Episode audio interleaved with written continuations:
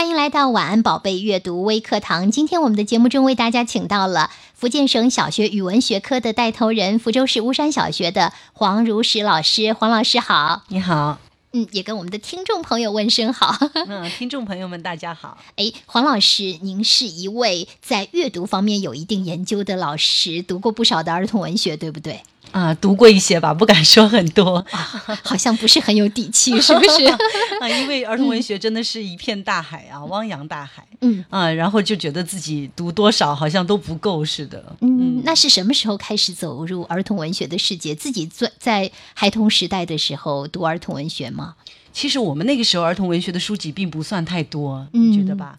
是那时候好像倒是有一些杂志，我记得就有一本杂志叫《儿童文学》。嗯，是是是，我那个时候也读过儿童文学，是，然后还看故事会，然后还有小人书，是吧？是是是是，我觉得好像那时候阅读好像就仅限于这些内容了，不是不是现在意义上的那种儿童文学，哎，小说啊，或者是比较经典的一些作品啊什么的，嗯。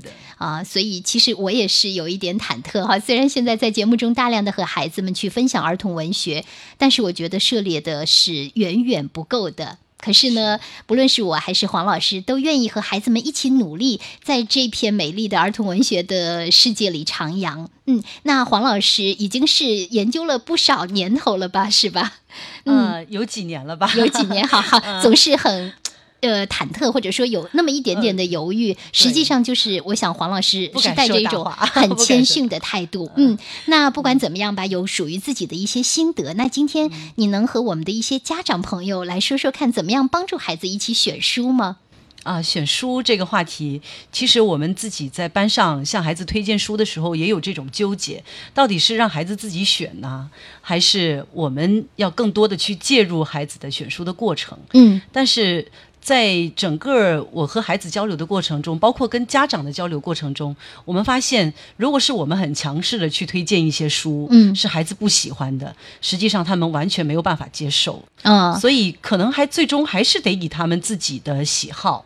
来作为选书的主要的标准，但是也有一个问题，就是孩子和家长是比较茫然的，因为现在你只要走进这个书市或者是网络，你就会发现书太多了，到底选什么好呢？嗯，那还是存在困惑，需要请教的。嗯，其实孩子自己来选的话，他很很喜欢会选一些这种系列丛书。嗯啊，像前一阵子特别热闹的马小跳哈啊那个系列，啊这些年都一直很热着。鸡皮疙瘩那些，对对对，吴美珍系列的，对对对。那这个时候其实哈利波特系列，对老师也会有一些疑虑了，家长也会发现问题曾经有一位家长就跟我，呃，就因为这个问题跟我交流，他说他的孩子最近读哈利波特读到走火入魔了，嗯作业也不好好做。哎，然后每天就每天就应付完成作业，就为了钻到这个哈利波特魔法世界里面去，非常的投入。所以，那尊重呃尊尊重孩子自己的一个喜好，这个很重要。但是如果孩子执迷于某一个点，那也容易走火入魔，是不是？就是太过偏执了。我们说，就像营养搭配一样的，就会显得说。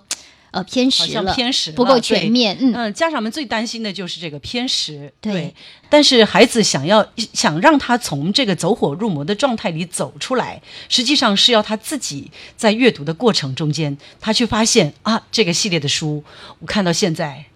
基本上差不多了，对，没意思了。我发现我一直在重复，比如说马小跳，他他的故事的这个架构基本上老是这个样子，然后文学性、艺术性也不够强。那么在他读过这个，比如说三年级的时，有一些有有一些孩子很爱读，可是读到四年级，有一些孩子就不喜欢了，他就会慢慢的跳出来。所以就是家长肯定也是要引导啦，但是我觉得家长引导可能更。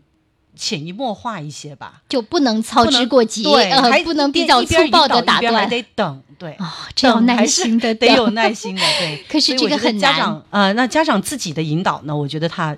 如果家长自己对想要推荐的书有一定的了解，嗯，或者自己读过，能够有一些精彩的片段去跟孩子分享，这个是更容易引起孩子的阅读兴趣。哦，这个就是润物细无声的做一些分享，来让孩子把关注点逐渐的拓展开来啊，或者拓展开来，对，就不要仅仅局限在他自己所选择的那个领域当中。是的，啊，这个事情挺难的。没错，老师们，呃，老师是不是也会做一些这样的事儿？会的，会的。我们在课堂上也会。我们比如说给孩子读书啊，就是跟他们分享一些，哎，我今天觉得这本《唐人沼泽侦察侦察兵》啊，这本不错啊，我就会把其中的某一些片段念给孩子听啊，然后念过之后，我就把这本书放到书架上去，就会有孩子自己去拿那本书看。啊，所以这样的一种引导，可能对于孩子来说，他更容易接受。嗯，而且就是大家都对这本书有了一种关注，然后呢，你先拿到还是我先拿到，有了一种竞争的意识了，是不是？而且还有了点共同的话题啊！是是是，你读过我读过，我们可以聊嘛啊！那这样的话就能够把孩子引导过来了。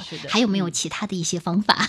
啊，其他的方法，我觉得其实很重要，就是我们大人自己要看了。啊，可能最重要的就是这个。老师要看书，老师要看书，家长要看书。对对对。呃，逼老师看书，我觉得这个好像比较正常，因为您是教孩子的。但是要逼家长哈，我用这个“逼”字，尤其是看儿童文学。对，很多家长就很不愿意了。我为什么要读呢？那是他的事儿，那怎么办？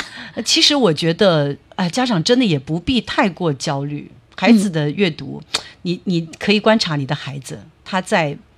如果整个的从小时候到现在一直都是处于一种很爱阅读的状态，其实这个孩子是有一定的阅读品味的。嗯，他会慢慢的去选择，就算就算这个系列丛书，其实系列丛书也有它的好处，比如孩子的这种预判的、推理的、预测的这种能力。嗯，他可以读完这本书就可以预测下一本书大概写什么，这其实是一个很高阶的一个阅读阅读品质的。嗯，呃，其实也不是说全没有好处，但是呢，呃。呃，他会在读的过程中间慢慢的去比较，嗯啊，然后他他会发现这套书啊比好还是不好，或者是还有没有比他更好的啊。从您的讲述中，哈，我收获到两个关键词。第一个关键词是包容，充满包容的等待，同时相信孩子，对，是吧？是啊，这样的话，呃，其实这样的话呢，是给孩子一个比较宽松的空间。那家长也不必过于焦虑。如果你确实是很想帮孩子，那就主动的去投入阅读孩子的书。如果你觉得有点为难的话，其实不用逼你自己的，因为那样的话也很别扭的。读书本身就应该是一件很快乐。的事是吧？没错。嗯，好的，谢谢黄老师来到我们的节目中做客，和大家聊了怎么和孩子一起读书。好，谢谢黄老师，再见。再见。